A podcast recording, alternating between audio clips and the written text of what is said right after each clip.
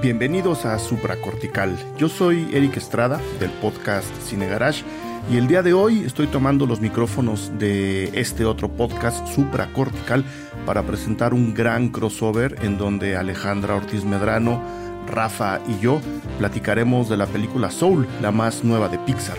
Esta película nos dio bastante material para reflexionar pues sí, además de lo cinematográfico sobre el sentido de la vida, las emociones, los viajes psicodélicos y muchísimo más, analizaremos las distintas capas de lectura que encontramos en esta película y en la vida misma, por supuesto. Así que quédense, siéntanse bienvenidos a Supra Cortical.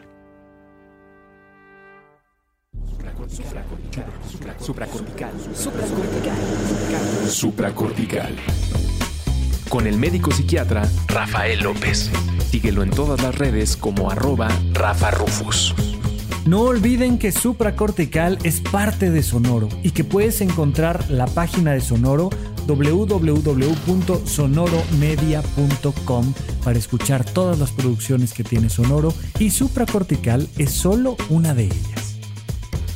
Bienvenidos al programa más especial de Supracortical y lo digo sobre todo porque Aquí nos gusta sobre todo priorizar las conversaciones y tener la oportunidad de crear una comunidad. Vamos a platicar mucho de eso el día de hoy, pero estoy con dos de mis grandes amigos, con uno de mis maestros y una de mis compañeras con ese maestro, porque estamos platicando el día de hoy sobre la película Soul con el máster Eric Estrada. ¿Cómo estás de Cine Garage? Bienvenido a Supracortical por primera vez. Muchas gracias, Rafa. ¿Le podemos decir a la gente lo que sacaste en el curso de cine de terror? No, no? no, porque hasta la asistencia ahí luego yo tuve que este, pasar extraordinario en notas extras, pero la que sí estuvo ahí muy presente y tomando notas y que además se ve que aprendió muchísima es la gran Alita. Ale, ¿cómo estás? Bienvenido Mandarax también por acá. Hola, muy feliz porque puse en Twitter hoy, ojalá pudiéramos hablar, Eric Rafa, Russo y yo de Soul y de repente ya estamos tres de esas cuatro personas hablando de eso.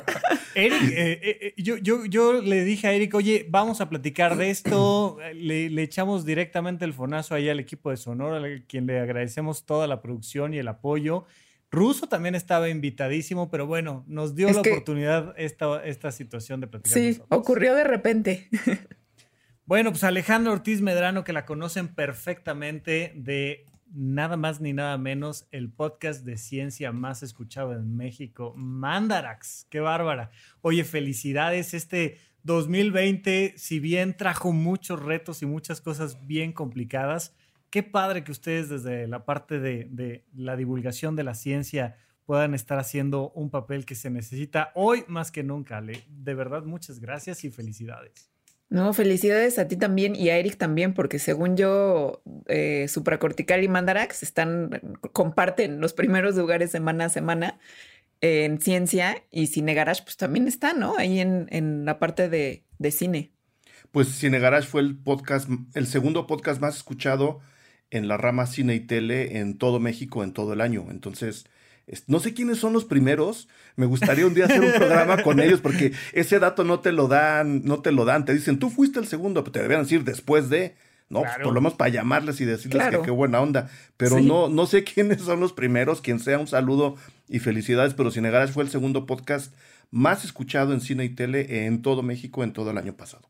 Que, fíjense que es una de las cosas que creo que nos va a llevar a, platicar de esta película Soul que estrenó en Disney, en Disney Plus eh, Pixar, pero esta idea de la competencia que parece que poco a poco la podemos ir dejando atrás para entrar al mundo de la colaboración, ¿no? Lo que dice Erika ahorita de, oye, pues me encantaría que me dijeras quiénes son el número uno para saludarlos, para echarnos una conversación, para unir fuerzas creo yo que el mundo del podcast ha crecido mucho en ese sentido de, a ver, aquí a todos nos conviene que se escuchen más podcasts y ya será tema de cada uno de nosotros cuánta energía, cuánto tiempo, cuánta calidad, cuánto todo le podamos invertir a esto, pero creo que, uno de los elementos fundamentales de los que vamos a hablar hoy va a ser de eso, ¿no? De, de, dejar atrás viejos parámetros de yo tengo que ser el mejor, yo tengo que lograr la empresa más grande o llegar más lejos o ser el más rápido, pero Comencemos y, me gustaría darte la palabra, Eric, para que nos vayas guiando un poco en este tema de, estamos platicando de una película que se estrenó ahora 25 de diciembre de 2020 con un año muy particular, un tema muy particular y además de una casa productora que nos tiene acostumbrados a cosas grandes y a muchos simbolismos. Sí, este, pues yo creo que lo primero es contextualizar a la gente un poco alrededor no de, no de Pixar, creo que la gente tiene muy ubicado el nivel y el control que Pixar tiene en sus películas y en sus, en sus productos, pero sí más o menos de cómo, de dónde venimos, ¿no? De dónde viene la gente que hizo esta película y sobre todo algo que a mí me pareció muy significativo lo que ocurrió con dos películas de Pixar este año que fue que es justo como empiezo yo mi, mi crítica a la, a la, película que encuentran en el perfil Patreon de, de, de Cine Garage este bueno primero la película es dirigida por una persona súper talentosa que es Pete, Pete Doctor uno de los digamos una de las primeras almas que estuvieron involucradas en la creación de Pixar como conjunto creativo de negocios, que es yo creo que una de las definiciones que le podemos dar. Ellos han hecho de la creatividad un muy buen negocio. Él es el director de Monsters Inc., una de las películas más famosas de la, de la marca Pixar. Él es también director de Op, una aventura de altura, y de Intensamente, eh, que es una película que por cómo nos cuenta la forma en que opera el interior del ser humano, o como creemos que opera, ya me dirás tú, Rafa, se parece mucho a lo que ocurre con, con, Soul, ¿no? Una especie de exploración hacia adentro de cómo los mecanismos de la personalidad o del espíritu o del alma o de como quieran, queramos llamarle, están funcionando dentro de los, de los humanos. Creo que si hay una liga muy directa con lo que ocurre en Soul eh, hacia otra película de Pixar es precisamente hacia Intensamente. Y el codirector de Soul es eh, Powers, un escritor, eh, director, repito ahora, ahora con Soul, que tiene una obra de teatro en la cual se basó la película One Night in Miami que el año pasado también dirigió Regina King y que se pudo ver en varios, en varios festivales. Ellos dos son los que están compartiendo la, digamos, la batuta de Soul, que no hay que dejarlo de lado porque creo que es un elemento súper, súper importante. Está también, eh, surge, ¿no? Toda, toda la película, toda la historia, todo el terreno que se le presenta a Pete Doctors y a Ken Powers, está coescrita por Mike Jones, eh, es decir, Pete Doctor y Ken Powers son co-guionistas. Mike Jones es otro de los, de los colaboradores, que es como si le hubieran dado dentro del mundo Pixar su primera gran eh, oportunidad, ¿no? Él estuvo involucrado en el, en el cuerpo creativo de, de, Los Increíbles 2, de Coco, de Toy Story 4, ya trabajando en Pixar, él no comenzó ahí, y ese es como el grupo, ¿no? De, de personas que están contando la historia de este músico de jazz en Nueva York que eh, en algún momento de, digamos, alcanzar su sueño dorado de convertirse en músico, pierde la vida, ¿no? Y es enviado al, digamos, al, al, a la antesala del cielo, donde él empieza a cuestionar si de verdad vale la pena realmente morir, ¿no? Dar el siguiente paso, perseguir la luz, como le decimos nosotros, o buscar eh, concretar ese sueño que se le está presentando enfrente, que es, de nuevo, convertirse en un músico de jazz reconocido con una banda profesional, que es como su máxima aspiración en la vida. Ahí empieza Op, ahí es en donde empieza la película, eh, que nos mete, y ahora lo platicaremos a terrenos bien, bien interesantes. Yo nada más quiero sí señalar lo que, lo que dije en el texto de entrada de mi, de mi crítica el 2020, este año tan complicado, se abrió con una película de Pixar que se llama Onward, que medio pasó desapercibida por toda la circunstancia de la, de la pandemia, pero en donde se valora mucho la diferencia entre, los, entre las personas, ¿no? En, en, donde se nos dice de manera muy sutil y muy vital que si algo importa en este mundo es que seamos diferentes y que cada quien acepte esas diferencias en el mundo en el que estamos viviendo. Y se cierra con, con Soul, una película que nos dice, ¿no? Que, que, justo lo que nos habían dicho que era importante, que era perseguir una meta y consolidarla y alcanzarla lo más pronto posible, probablemente no sea el mejor motor de vida que podamos tener. Entonces sí se me hace muy significativo que este cuerpo creativo de Onward haya convivido de alguna forma en un año tan complicado, o, o, abierto y cerrado, si lo queremos ver así también, con otra película tan interesante como, como Soul. Entonces creo que quien quiera obtener un poquito más de inspiración, haga ese experimento. Después de ver Soul o antes, aviéntense Onward y van a ver cómo hay una especie de engranaje que va moviendo muy bien las motivaciones de la película. Eso, eso es lo que yo quería decir como para presentar a Soul, que es una película, repito, que da para mucho. Nomás para arrancar, digo, me, me, encanta este dato que mencionas de las películas que, que tiene anteriormente el director en el budismo, y ya para entrar como a cosas un poquito más, más rudas, se habla de que hay tres grandes despertares, que el primer despertar es hacia afuera, es decir, lo que hacemos todos los días al levantarnos de la cama, el siguiente despertar es hacia adentro, y entonces me empiezo a cuestionar quién soy, qué siento, qué decido, y el tercer gran despertar es hacia arriba, ¿no? Esta conexión con lo trascendente, con el sentido de la vida, con lo que está más allá de mí, mi cuerpo y mi vida. Entonces, eh, me gusta mucho cómo hablas de que tenemos a Monsters, luego intensamente y luego Soul, y voy pensando un poco en la relación que podría haber entre, entre esos elementos, pero eh, Ale, ¿tú cómo, cómo viste, cómo fue tu acercamiento con esta película y por dónde te gustaría que empezáramos a, llevar este camino? Que tenemos un, al ratito quiero que nos metamos a este temita que pusiste por ahí en, Twitter de, oigan, por, cierto, que yo quiero hablar de ese detallito de aquel barquito que ahorita platicamos del barco, pero ¿Cómo le entraste? ¿Quién te dijo? ¿Te la recomendaron? No, este, ya la tenías en la lista. ¿Qué onda? El barco es como, dilo tuyo, Alita, ¿de qué quieres hablar? Yo la vi ayer. Pues a mí me gustan en general muchísimo las películas de Pixar. Este sale una película de Pixar y la quiero ver. Sé de, creo que ahorita no puedo pensar en alguna que yo haya visto que la historia, la narrativa no sea excelente. Es decir, me parecen casi una clase de, de, cómo construir una historia. Y bueno, la animación también siempre es impresionante. Con cada nueva película es más impresionante. Entonces, no, no necesitaba mucho convencimiento exterior para que viera Soul.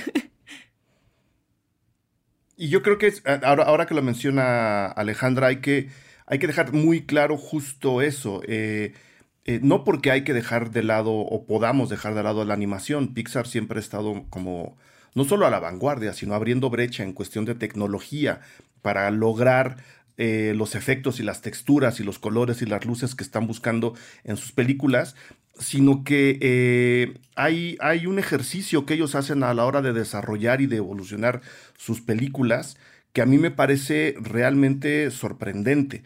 Eh, porque justo acaba todo consolidándose en un gran ejercicio narrativo. Lo que vende Pixar, más allá de la tecnología y de, y de la animación, todo lo que ustedes quieran, lo que vende Pixar es una de las mejores maneras de contar historias que tenemos en la, en la actualidad.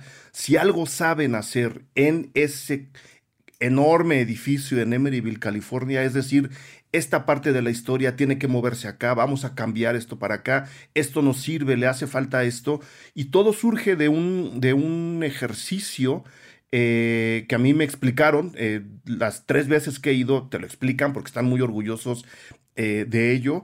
Este, hay primero un cuarto en donde están colgados todos los storyboards de las, de las películas, ¿no? De lo que están desarrollando en ese momento. Todo mundo tiene acceso a ese cuarto y a dar su opinión de cómo están acomodadas las escenas, de si está funcionando ahí, de si no está funcionando ahí. Y cuando se hacen eh, pequeñas proyecciones de adelanto para el propio equipo que está trabajando ahí, todo mundo puede opinar no solo de detalles visuales, sino de cosas de la historia que podrían perfeccionar todavía más lo que en ese momento quieren contar. Entonces creo que sí es muy significativo que, que Ale diga, ¿no? A mí me, gusta ver las películas de Pixar porque sé que la historia que me van a contar es muy interesante. Y si nosotros empezamos incluso a revisar lo que ocurrió con, con Soul, para que vean, ¿no? Cómo funciona este elemento de poder manipular sus propias historias y de darle voz a todo mundo. Eh, hay dos personajes centrales en esta película, ¿no? Joe, que es el músico de jazz, y 22, que es este alma como rara, no sé si llamarla rebelde, ya me dirán ustedes, o completamente nihilista, que no cree a veces ni, ni, en ella misma, pero que al mismo tiempo está citando a todas las almas que le han influenciado. En una, en una etapa muy temprana de, de, la, de, Soul, el, el papel protagonista, el personaje protagonista era 22, no Joe. Y conforme lo fueron platicando, y de hecho, gran parte de la historia, como el, el protagonista era, era esta alma que no quiere estar en la Tierra, gran parte de la historia se desarrollaba en este, en este limbo cuántico en donde, en donde ocurre solo la mitad de lo que nos están contando ahora y nada ocurría en la Tierra. Entonces se dan cuenta, conforme todo evoluciona, que el personaje a través del cual quieren comunicar lo que, lo que quieren comunicar es Joe y no 22 y empiezan a modificar todo el trabajo de guion para darle una predominancia diferente a los personajes. Entonces no es, no es gratuito que Alejandra diga, me gusta cómo cuentan las historias. Le echan muchas ganas a eso.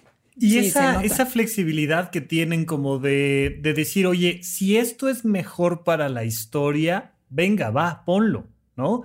Eh, incluso un poco en, en, los extras que se pueden ver ahí mismo en la plataforma, te dicen, no sabíamos muy bien cómo le iba a ser este personaje de Joe para contar la historia de su infancia, tal. Y le dijimos a alguien que cuando lo ves dices, bueno, pues es, es que ese es Joe, ¿no? Que está tocando el piano y que dice, bueno, pues es que la historia empieza con mi padre cuando me lleva, no sé qué tal. Y prácticamente así queda, así como lo dijo improvisado, así queda esta historia. A mí algo que me gusta mucho es la posibilidad de leerlo en muchas capas, ¿no? Que es algo que las grandes historias tienen, que regresas a ellas y regresas a ellas y regresas a ellas y les vas dando una lectura nueva y diferente y no es, no es una cosa plana. Hay muchas películas, muchas muy exitosas, que no tienen ni una capa de lectura. que, dicen, ahí están los efectos especiales y, este, y dos horas para echarte las palomitas, pero de historia no tenemos mucho. Y aquí cuando, cuando yo dije, bueno, vamos a ver Soul, ¿no? Evidentemente lo primero que hace es relacionar la palabra, o al menos esa fue mi, mi experiencia, con el tema de las almas, de el alma, el espíritu. De repente empiezo a escuchar música, música desafinada, y empiezo a ver este maestro de piano negro en la escuela primaria, y entonces ya la palabra soul ya me refiere a otra cosa completamente diferente. Y entonces empiezo a pensar en Ray Charles, ¿no? Ya saben, este pianista negro, ciego, que se quedó ciego a los 5, 7 años y que, y que era un prodigio de esta capacidad de transmitir, comunicar a través de la música. Y ya digo, ok, aquí ya estamos hablando de, de historias completamente distintas. Ya, ya tenemos otras capas por donde nos podemos empezar a mover.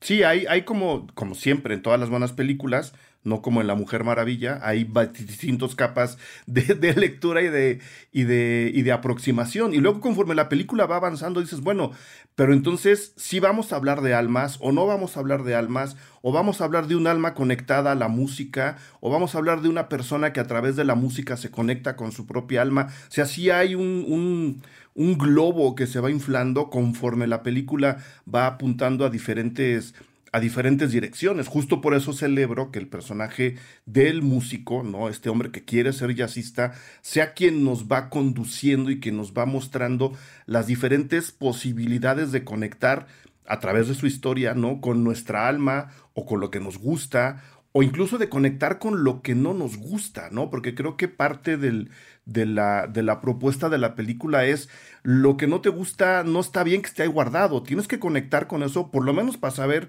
que no te gusta, que es un poco lo que le ocurre a 22, ¿no? Este espejo con el que se encuentra y esta alma la que tiene que convencer de llegar finalmente a la Tierra, esta persona o protopersona o prepersona, no sé cómo le podamos llamar, ya me dirán, ya me dirán ustedes, simplemente no quiere estar en contacto con cosas que le disgustan porque cree que le disgustan, ¿no? Entonces, creo que el papel de 22 también, eh, también es muy, muy interesante en ese, en ese aspecto. Simplemente se está negando cosas que, que cree que no le gustan por no haber conectado con las cosas que realmente no le gustan. Entonces, Soul nos da como esa esa, esas posibilidades de conectar con muchísimas cosas, en el caso de Joe, a través, a través de la música, ¿no? porque a través de la música también se ha desconectado de otras, de otras cosas. Y creo, que, creo que ahí las pláticas que van teniendo a lo largo de la película son, son muy interesantes. Ale, algo tenías por ahí. Pues a mí el título me parece súper apropiado porque efectivamente en una primera capa son las almas, ¿no? Que además son personajes y está como este mundo de fantasía eh, en la película, pero que en otra lectura, como llevándolo a, a la vida de cada quien, de las personas que sí existimos, es algo que según yo es tangible. Es decir, cuando, cuando, como ahorita decía Eric, cuando te conectas con una actividad, y eso lo hemos sentido todo mundo, según yo. Eh, ¿Y qué es eso de conectarte? O, cómo se siente, cómo, cómo tú te puedes dar cuenta cuando otra persona está conectada, es algo que también es tangible. O sea, cuando ves a alguien independientemente de su virtuosidad o no en lo que está haciendo, tocando un instrumento, por ejemplo, em, es eso, independientemente de qué también lo toque, hay una cualidad de qué tan conectado está con esa actividad, que es, que es, que es como entre que le está gustando mucho, pero hay otra cosa también, ¿no? Como que sientes esa conexión. Em, y lo sientes con productos que ya están hechos incluso, aunque no, aunque no los, aunque no estés viendo a la persona haciéndolo. O sea, hay, hay canciones para mí hay canciones de Bob Marley, por ejemplo, en que digo, este güey se conectó, o sea, es evidente, ¿no? Y hay otras en las que siento que no está tan conectado. Y yo lo he sentido en mi vida también. Y creo que eso, o, sea, por eso regresando a lo del título, o sea, más allá de si pensamos que existe un alma, un espíritu y ta, ta, ta y esas cosas, hay una parte muy esencial de cada persona, que también es algo que muestra la película, que, que logras expresar de manera plena cuando hace ciertas cosas y las demás personas en el mundo se dan cuenta de cuando eso está pasando. Y creo que eso es de lo que habla también esta película, ¿no? O sea, ese soul que le metes es cuando te conectas contigo mismo con una actividad y se expresa en el mundo tu ser más esencial. Sí, y esto, esto que dices me parece, quisiera yo aportar aquí un dato. Mira, yo no sé si todas las personas han tenido esta experiencia de decir, esto que estoy haciendo ahorita me conecta con algo muy, muy dentro. O sea, esto me está moviendo. Yo no sé si todas, tal vez, eh, tal vez digamos que casi todos hemos estado en algún momento, eh, ese, ese, e, ese, momento de, de, conexión con una actividad, con una sensación, con una circunstancia.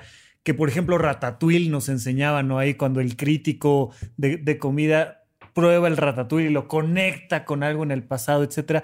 Pero hay un dato muy, muy triste que tiene mucho que ver con cómo estamos organizados como sociedad, como economía, el modelo, cómo va funcionando hasta ahora, que es que se calcula que más o menos solo el 13% de la población económicamente activa se dedica a algo que quiere hacer. La gran mayoría de las personas se dedican a algo que no quieren hacer, que quisieran hacer otra cosa, que, que su sueño es un día dejar de trabajar en lo que están trabajando para dedicarse a algo que sí les gustaría, ¿no? Y entonces es, es muy, muy triste pensar en, en, en que la mayoría de las personas, por circunstancias externas, personales, interiores, lo que sea, terminan haciendo algo que no les gusta. Y, y, la película misma nos lo muestra, nos muestra este personaje de Joe diciendo, mira, yo, yo sí sé, yo he estado ahí, yo he probado tocar el piano y me encanta, pero esto de estar contratado y tener el seguro de médico y trabajar para la escuela como maestro, así que digas que es mi sueño, no, pero no tanto en este sentido de, es que si trabajara yo en una gran discográfica sería feliz, no, sino simplemente esta conexión con decir, pues tampoco es lo que quiero hacer. O sea, estoy, estoy, estoy sacando el cheque, estoy cumpliendo el sueño de mi mamá, estoy haciendo esto pues porque, porque tengo que sobrevivir, porque vivo en este barrio negro, porque tengo que sacar para pagar la renta, porque, porque, ¿no? Y entonces vamos viendo cómo efectivamente hay muchas personas que lamentablemente o no pueden desarrollar su vocación y vivir de ella, o, o nunca la han tocado. Digo, yo estoy hablando ahorita con con dos personas que yo he escuchado al menos sus podcasts, sus clases, que digo yo, bueno, es que estos les raya hablar de lo que están hablando. Y entonces empiezas a escuchar a Alita hablar de, por decir cualquier ejemplo, dinosaurios. y uno dice, bueno, a esta niña le encanta de, dinosaurios y de zombies, que son los muertos caminando básicamente, ¿no? Y pues no se diga, este, Eric, pero, pero sí realmente hay mucha gente que que está buscando el éxito económico, que está buscando la fama por la fama, que está buscando hacer esta película que meta muchos millones, pero sin dar un mensaje. Yo veo en, la creación de, de, Soul y en Pixar estas ganas de contar una historia y decir, bueno, ¿cómo le hacemos para contar una historia? Y no cómo le hacemos para meter nada más gente porque sí a las salas, ¿no, Eric? Sí, y, y ahí, ahí de nuevo hay que enfocarnos en quién está lanzando este producto, porque al final de cuentas es un producto. No, no, no, no estamos diciendo que es la nueva Biblia que el mundo necesitaba. Es un producto comercial en, dentro del esquema cinematográfico. No hay que olvidarnos de quién lo está haciendo.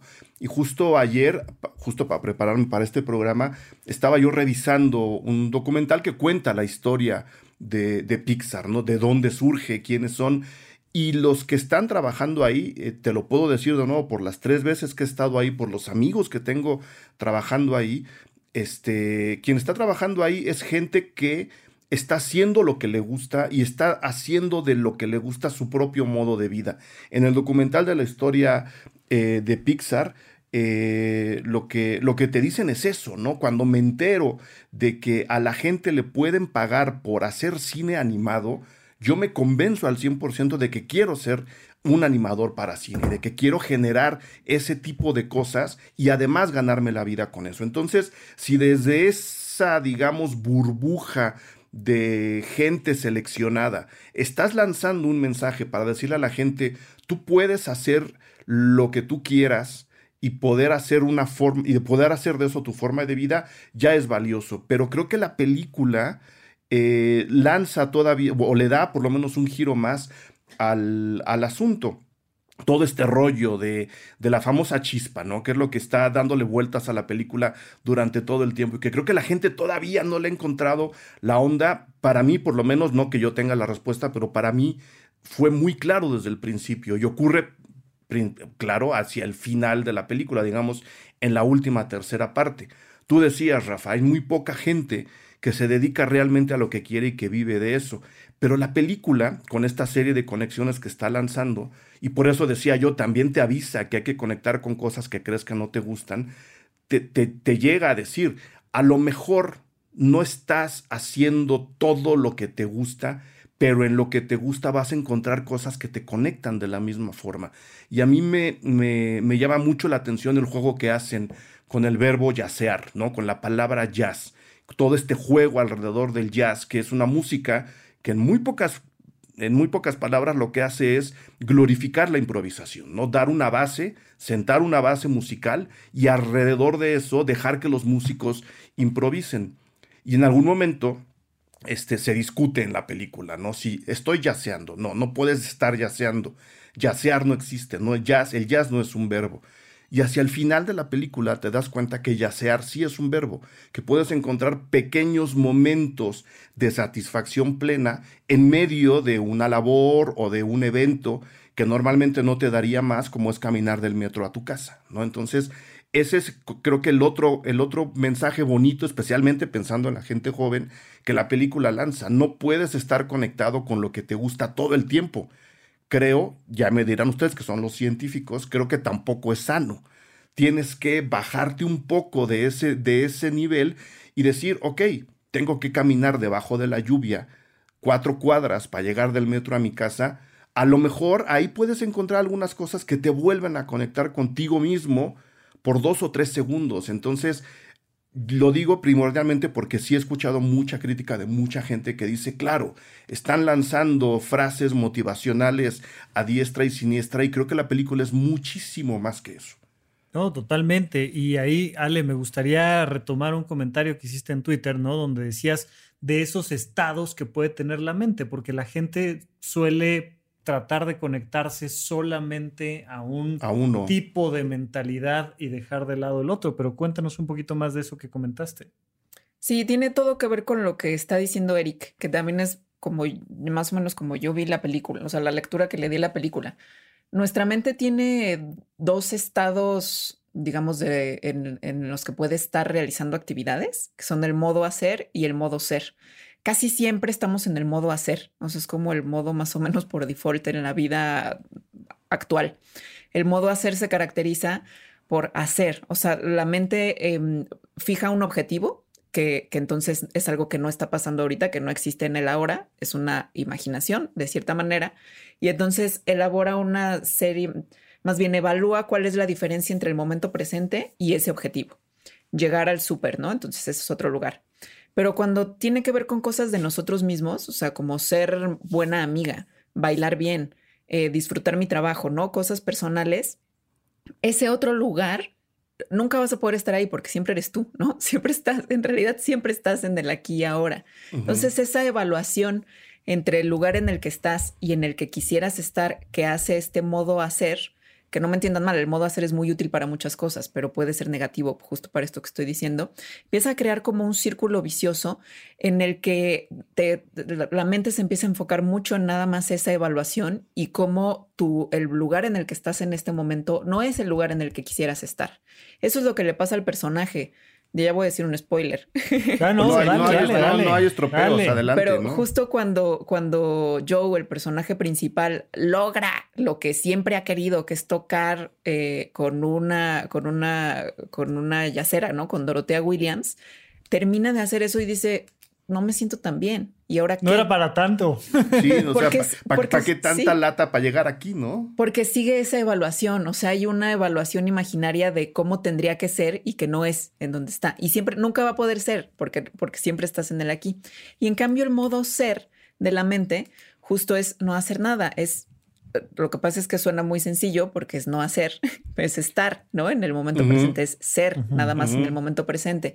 Y te conectas entonces, que es también lo que creo que se refleja en la película cuando están en este lugar en el que están las almas como muy clavadas, ¿no? Que están tocando, sí, están en deporte, ¿no? Pero no las perdidas, justo las otras, las que sí ah, están flotando. Sí, sí, sí están, porque entras, esto según yo está reflejando una cosa que, en la psicología se llama el, modo flow, ¿no? El flujo, que dijo este eh, checo Csikszentmihalyi, en el que efectivamente tu mente está en modo ser, estás enfocado nada más en, em, no tiene que ver si estás o no haciendo una actividad porque puedes estar haciendo una actividad en modo ser mental, ¿no? Conectado con las sensaciones del presente, ¿no? Con cómo te estás sintiendo y sin hacer esa evaluación, creo que eso es lo más importante, de cómo tendría que ser, ¿no? Y que entonces esa evaluación te aleja de lo que estás percibiendo en el momento actual y por lo tanto te impide disfrutar del momento presente. Yo, tengo, una, tengo una pregunta, este, profe Miss. El, el, el modo ser no impide y no, no, no elimina al modo hacer. Simplemente pueden irse como alternando. ¿Es lo que estamos diciendo?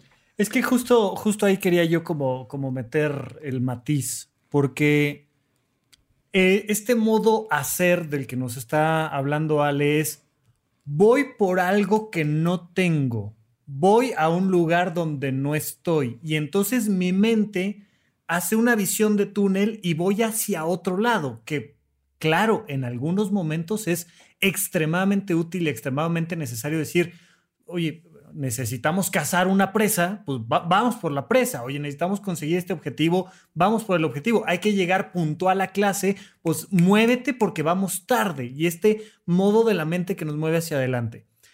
Normalmente cuando uno empieza a acercarse al mundo de la meditación y demás, te llevan a la experiencia opuesta que es a ver, no hagas nada. Siéntate en una habitación 20 minutos sin hacer nada. Escuchando una música que además es repetitiva, repetitiva, repetitiva, repetitiva, que no te lleva a nada, que no trae ningún mensaje, que no te va contando nada. Y entonces un poco te forzan, ya que normalmente no estamos acostumbrados, a darte cuenta de que cuando no estás haciendo algo, lo único que puedes hacer es ser y entonces te dejan sentado hasta que de repente empiezas a conectar contigo y vas viviendo esta experiencia de ser sin hacer nada. Pero por supuesto que el ideal de este, de este proceso mental es la conjunción de las cosas. cuando estás siendo mientras estás haciendo. ¿No? Y entonces eso es precisamente lo que crea esta, este modo de estar in the zone, que es sí estoy haciendo, pero no estoy juzgando que en este modo hacer que nos dice Ale, oye, son las 7.30, yo tengo que llegar a las 8 y si llego 8 y 10 está mal. Es malo, es feo, es falso, es... Y entonces es, es menos bueno tener este tal cantidad de dinero que tal otra. Es que entonces soy un tonto porque cometí un error mientras estaba hablando. Y todo esto que nuestra mente hace que nos juzga cuando te dicen, a ver, ¿cuál es la capital de Islandia? Tal, no. Ay, es que, y si me equivoco, y si no lo digo bien, y estoy en el modo meramente hacer y estoy dividido.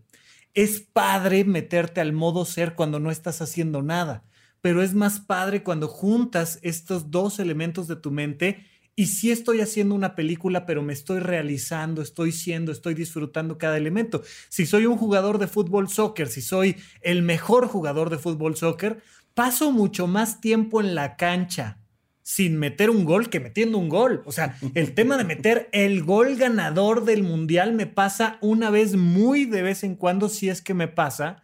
Y la mayor parte del tiempo voy camino a entrenar fútbol, estoy jugueteando con una pelota. No, ¿Qué es esto que nos gustaba mucho? Por cierto, tocando una de las referencias que suele hacer Alita de Maradona, ¿no? Cuando lo ves joven y lo ves jugando y lo ves jugueteando con la pelota y ves a alguien que no está metiendo el gol del momento y del mundial y lo ves disfrutando de tocar el balón sin mayor juicio. Y entonces cuando vemos a los grandes deportistas, los grandes músicos, los grandes artistas, los grandes científicos, jugueteando con eso que los realiza, pero que están en ese modo son, pero hacen, ¿no? Ale, ¿cómo ves esta, esta sí, analogía? Súper, sí, así es. Y además algo importante creo es que justo no Maradona o todas estas personas no están tratando de disfrutar y no están tratando de aprender, porque justo el tratar es una de las características del modo hacer, ¿no? Tienes una meta a la que estás intentando llegar, sino que el disfrute, el gozo y el aprendizaje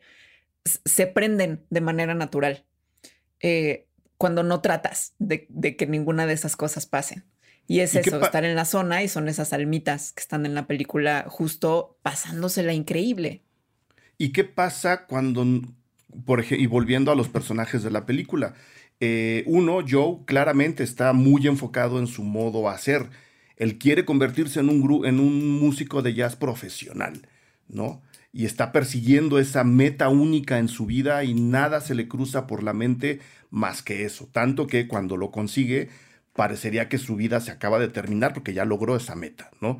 Pero entonces, ¿en dónde está 22? 22 no está precisamente en el modo ser porque también se está negando cosas o, no estoy entendiendo o simplemente no es el modo ser el de Es que fíjate, creo, yo que un poco esa, esa disrupción de las que les platicaba yo, creo que está interesante. Hay un punto donde 22 dice, mira, yo ya encontré mi rutina.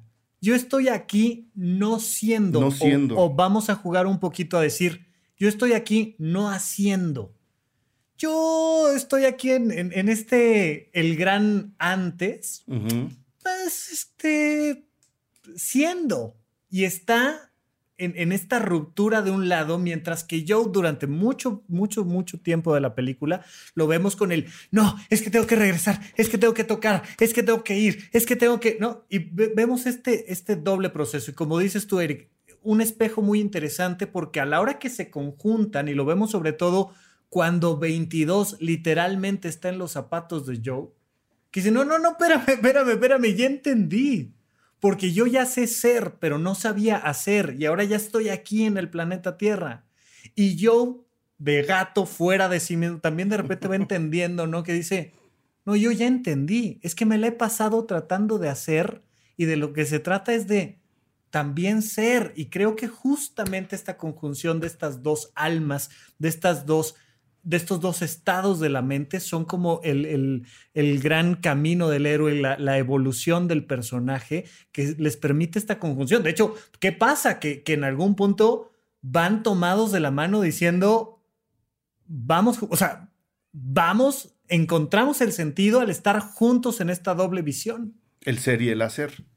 Sí, a mí también me parece que 22 lo que tiene es mucho miedo, o sea, lo que, lo que piensa es que estar en la tierra, estar, estar vivo o estar viva, es hacer nada más, ¿no? O sea, no sabe que, que, el estar en la tierra, que el estar, que tener vida, también involucra ese estado en el que le, gusta mucho estar, ¿no? En el, en el modo ser. Eh, y creo que eso es algo que también se puede llevar como a la vida de, de no personajes ficticios, o sea, nosotros, cuando te da miedo hacer algo nuevo, porque justo empiezas con esa evaluación ah, voy a empezar con mis clases de acuarela, ¿no? Que nunca en mi vida he hecho acuarela. Lo voy a hacer mal, tendría que hacerlo bien, estoy viendo aquí en Instagram todas las personas que lo hacen increíble. Y entonces, eh, obviamente esa evaluación, ese juicio del que hablabas, Rafa, es lo que te impide comenzar nada más a hacerlo, ¿no? Hacerlo y, disfrutarlo de la manera en que lo vayas a hacer. Que, es de hecho, lo, vemos ahí en, en el en el diálogo tal cual de 22 que se siente un alma incapaz de hacer, que no es suficiente para el hacer. Y el otro está metidísimo en el yo. Yo ya me di cuenta de que lo mío es hacer. Yo voy a tocar el piano y voy a estar aquí en este tema y tal. Y, justo a la hora que metemos ese juicio, me, encanta cómo, cómo vemos que 22 se divierte por ahí con cierto equipo de básquetbol que se dice mucho que cuando, cuando al deportista lo sacas de la zona, pues entonces se equivoca y echa a perder justo lo que estaba por alcanzar. ¿Cómo sacas a alguien de la zona? Le metes un juicio, le metes este, un, un gramito más de esta mentalidad de estar en el hacer. Y entonces ya dicen, no, no, no, sí, es que aquí viene este, mi gran chiste porque soy un comediante y aquí me van a aplaudir, ¿no?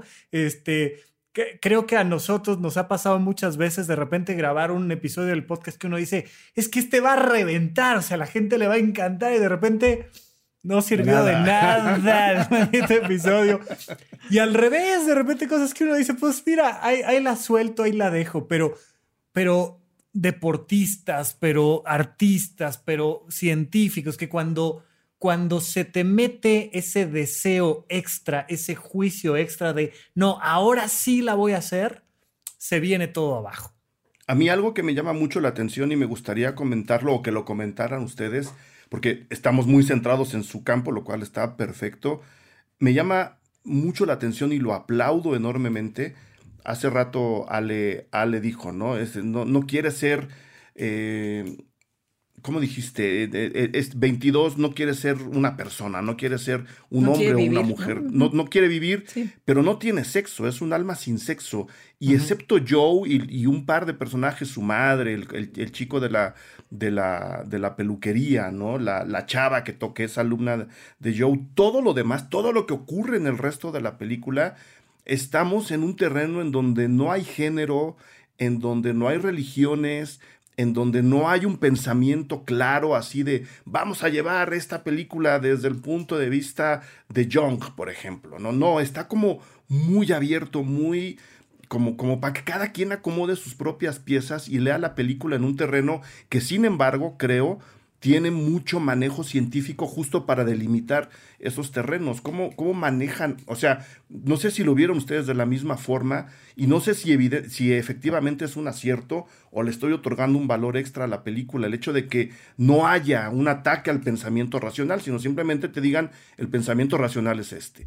No haya una línea de, de instrucciones que te den al final de la película. Simplemente abrieron un campo en donde hay muchos muchos elementos de pensamiento tan distintos que no acaba predominando ninguno. Sí, yo, yo recuerdo... creo que está bien, quiero aclararlo. Yo recuerdo, por ejemplo, de momento la película de Todopoderoso, por mencionar alguna, pero normalmente cuando vemos temas relacionados con el más allá, con asuntos eh, filosóficos, religiosos, casi siempre trae una marca muy clara, ¿no? Entonces, por ejemplo, Todopoderoso es el Dios católico, incluso la, la, estética misma de la portada te hacen saber que estás en el clásico cielo de las religiones judio-cristianas, particularmente el catolicismo, llegas y estás pisando nubes. Y, y en, esta, en esta forma de entender eh, e, este espacio. Me gusta mucho cómo Soul no maneja nubes, ¿no? O sea, no son angelitos, no son querubines, no se encuentra con Dios que le da un mensaje. Hay N cantidad de películas donde vemos directamente a San Pedro con las llaves del cielo abriendo la puerta y a el diablo del otro lado, ¿no? Y está muy marcado. Aquí no, incluso la estructura de los edificios, por llamarle de alguna manera, donde las almas en este taller intensivo del yo van y exploran sus personalidades y demás, tampoco no es griega, pero no es oriental, pero no. Buscan tener todo el tiempo este, asunto muy, muy etéreo, muy neutral, que te permite, que te permite incluso como un ateo decir, ah, ok, entiendo que me están hablando de otra cosa. Otra cosa, claro. Y para el que es muy creyente, que está más ah, este, versado en temas espirituales, filosóficos, te dice, mira, es que ahí está el bardo budista, o ahí está el cielo, o ahí está este, el túnel hacia, Dios, y te deja esta hoja tan llena de colores que termina siendo una hoja en blanco para que tú proyectes ahí lo que traes en, en tus pensamientos y en tus emociones. Que es, desde mi punto de vista, es un enorme acierto del, del, de la una gran decisión en, en, cuestión de qué tipo de animación y de escenarios vamos a utilizar, porque, eh, de nuevo, ¿no? La gente luego no, no se imagina que incluso para las películas animadas hay que diseñar escenarios y hay que diseñar especialmente eh, espacios, luces, sombras, texturas, no están metidas nada más por, por, porque si no hay, hay gente eligiendo cómo se va a ver el espacio en el que se van a mover nuestros personajes y cómo se van a ver los personajes, ¿no? Entonces, que, que hayan puesto a estas almas prepersonas que van luego a bajar a la tierra y que se vean como se ven, a mí, como dice Rafa, me, me alentó muchísimo seguir en la película, saber que no eran querubines que estaban esperando nacer, ¿no? Que no eran niños que iba a traer la cigüeña desde París, sino que eran algo ahí en formación, ¿no? Entre, entre etéreo y protohumano que eventualmente iban a caer en la, en la Tierra, que es la, la única diferencia o la única, digamos, eh, el único vínculo que tengo con, en la película, no, no, me quejo, pero que hay entre de dónde venimos y en dónde estamos. Cuando vienen a la Tierra caen y cuando salen de la Tierra suben, ¿no? Entonces eso también me, me llamó mucho la atención, pero dejarle claro a la gente, hay un grupo especial de personas enfocados, diseñando cómo se van a ver los espacios, qué tan grandes se van a ver, de qué colores van a ser y agradezco mucho que no haya sido un cielo, ¿no? Estilo película mexicana de los 50, como donde dices, claro, están caminando en nubes, ay, pues sí, ya sé dónde están. La película ni siquiera quiere lidiar con eso.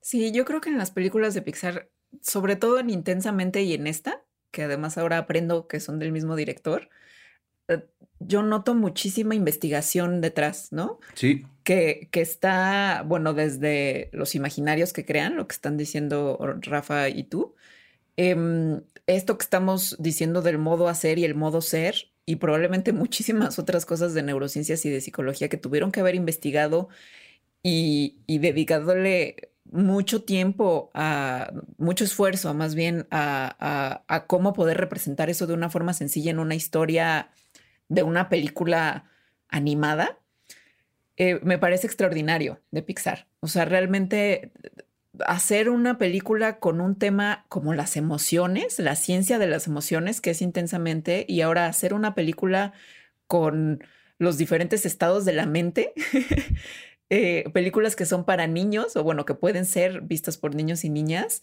pues de verdad es una cosa muy impresionante. No, y, además no solo se meten a Wikipedia a ver qué dice X o Y cosa, que ya, que ya con eso, insisto, muchas otras historias hubieran mejorado bastante. Pero no, además en Intensamente, por ejemplo, buscaron la asesoría de Paul Ekman, que es por mucho el gran especialista de las expresiones emocionales del siglo pasado. Y entonces de repente, o sea, van con pues, con el mejor que pueden ir y le dicen, oiga, nos ayuda, y entonces él eh, aterriza esta idea de pues está la alegría, pero está la tristeza, pero está el enojo, pero está, ¿no? Y, y te va acompañando con este viaje un gran experto junto con grandes creativos que dicen, ah, ok, esto lo podemos representar así. A mí me impactó, por ejemplo, la manera en la que presentan a Jerry o a los Jerrys, que viene siendo un poco lo mismo y además me encanta cómo esta línea que utilizan nos habla de diferencia, pero de continuidad de una manera tan linda, pero de repente le dice, oye, ¿quién eres? Y dice, soy la unión de todos los campos cuánticos del universo puestos en una manera en la que tu cerebro lo puede entender. Lo puede entender, sí. Ni así lo entendió, lo dijo, ¿qué? Dime Jerry, hombre. O sea, vaya, no importa, ¿no? Y, te, te, lleva a referencias eh, eh, muy profundas, por ejemplo, a nivel religioso. Sabemos que a lo largo de la historia de la humanidad, Dios ha ido cambiando de forma, porque al final de cuentas, sea como sea, Dios es un constructo simbólico del ser humano que lo vive. Y entonces pasamos de dioses extremadamente humanos que tienen sexualidad, que se casan entre ellos y, tenemos este tipo de dioses muy burdos, por llamarlo de alguna manera.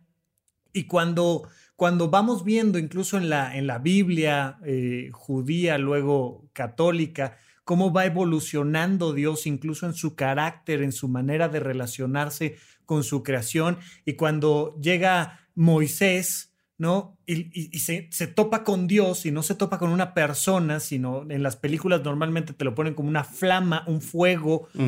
Es una manera de representar lo etéreo. El, fuego es lo más simbólico que tenemos de lo etéreo, pero que lo puedo ver y fotografiar. Y, y que le dice, ¿quién eres? Y le dice, yo soy el que es, yo soy lo que es, yo soy la esencia damos un brinco tremendo a esta visión distinta de Dios y vamos acompañando, acompañando y podemos ver cómo ahora en Soul nos presentan así la unión de todos los campos cuánticos del universo, pero que además pero que además echan sus chistoretes, ¿no? Y me encanta cómo, cómo le dice, bueno, le estamos llamando ahora, ¿no? En vez de el, el, gran antes, le estamos llamando el taller del yo, este taller intensivo del yo.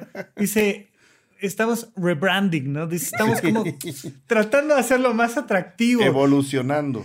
Y vamos viendo cómo incluso ahí ellos van evolucionando conceptos y la manera de presentar las ideas. Entonces, ¡pam! O sea, nada más en esa escena ves que hay grandes investigaciones de, detrás que dicen, bueno, pa, para una escena y lo dejan ahí colgadito nada más. Ah, que grandes investigaciones y que además una de sus grandes virtudes es que no es un documental ni una lección.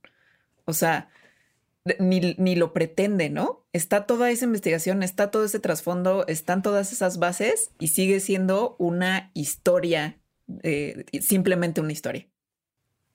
Y lo que yo iba a decir, más allá de la investigación y, de, lo, de, lo, que acaba de decir eh, Ale, hay también una, creo, enorme sensibilidad, porque mucha, bueno, si así ya hay gente que está diciendo que es una película satanista, si hubiera, si se hubieran clavado todavía, no, ya he leído cada cosa.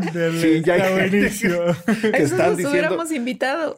que los aleja del pensamiento de Dios, cuando según yo es justo, justo todo lo contrario, ¿no? Por, por lo, que acaban de decir eh, ustedes dos. Creo que los Jerrys, y, y la gente que no ha visto la película, pues lo descubrirá de una manera muy simpática son varios, ¿no? Porque son varios, cada uno hace cosas diferentes, pero como todos se llaman igual, te da a entender que todos son uno al mismo tiempo, ¿no? Porque como, como, él, como él mismo o él o ello mismo se define, porque de nuevo no tienen género, este, ahí medio sospechamos, pero la voz es completamente ambigua, ¿no? Y como dice Rafa, la línea, como nos lo representan, no es ni una cosa ni la otra, pero es una línea continua al mismo tiempo que podemos comprender. Eh, creo que ahí también hay una enorme sensibilidad para decir, mira, no pongamos ningún nada, nada en la imagen que nos lleve a la referencia de uno o del otro Dios o de que Dios es uno, pero sin embargo la idea de que todos esos son uno permanece ahí para la gente que quiere creer que Dios es uno, ¿no? O sea, sí hay como que, además de la investigación, una enorme sensibilidad para manejar ese terreno, ese personaje en particular, que uno son todos, ¿no? Que creo que es una de las cualidades de las divinidades, ¿no? Uno son todos y todos son uno y uno puede estar en distintos lados.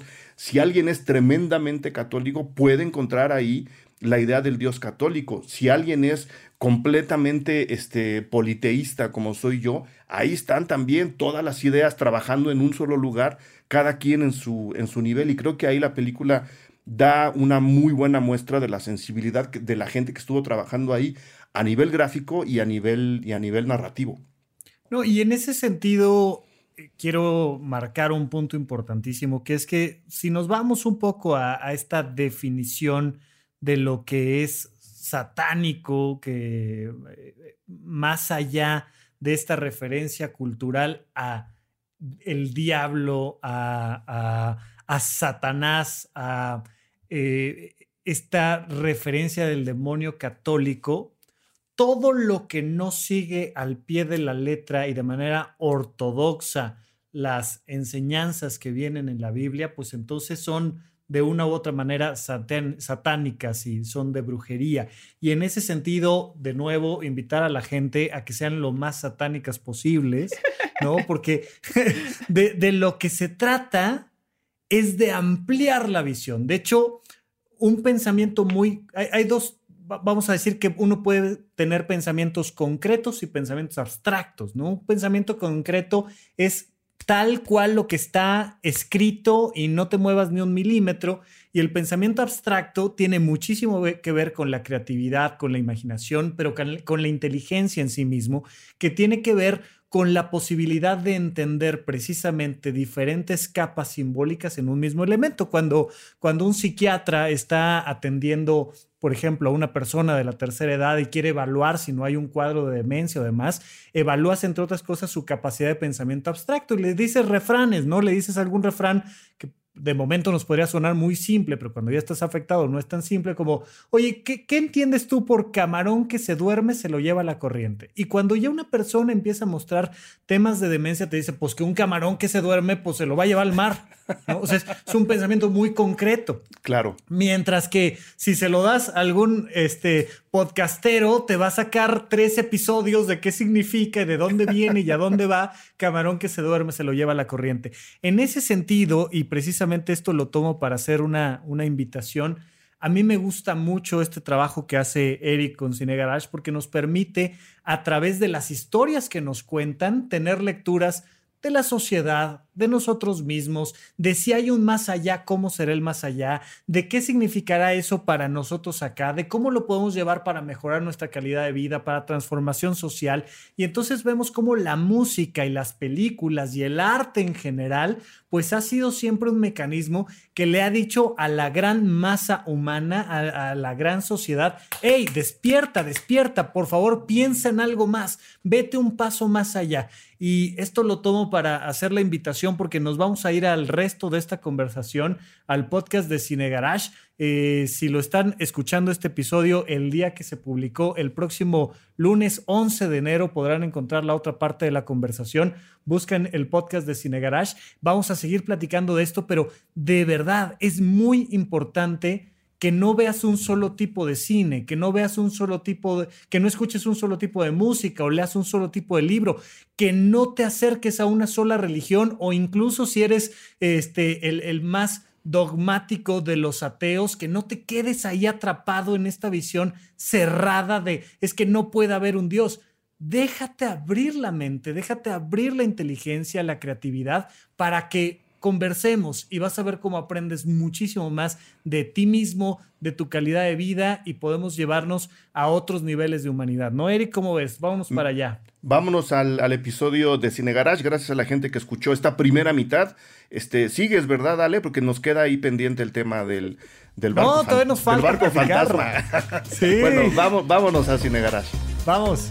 Gracias por escuchar Supracortical. En verdad me interesa muchísimo conocer tu opinión sobre este episodio o cualquier otro que quieras platicarme. Puedes encontrarme como arroba rafarufus en Twitter, en Facebook y en Instagram. Quiero darte las gracias por escuchar Supracortical y sobre todo por suscribirte y seguirme donde sea que estés escuchando este programa y así te puedes enterar todo el tiempo de nuestros próximos estrenos.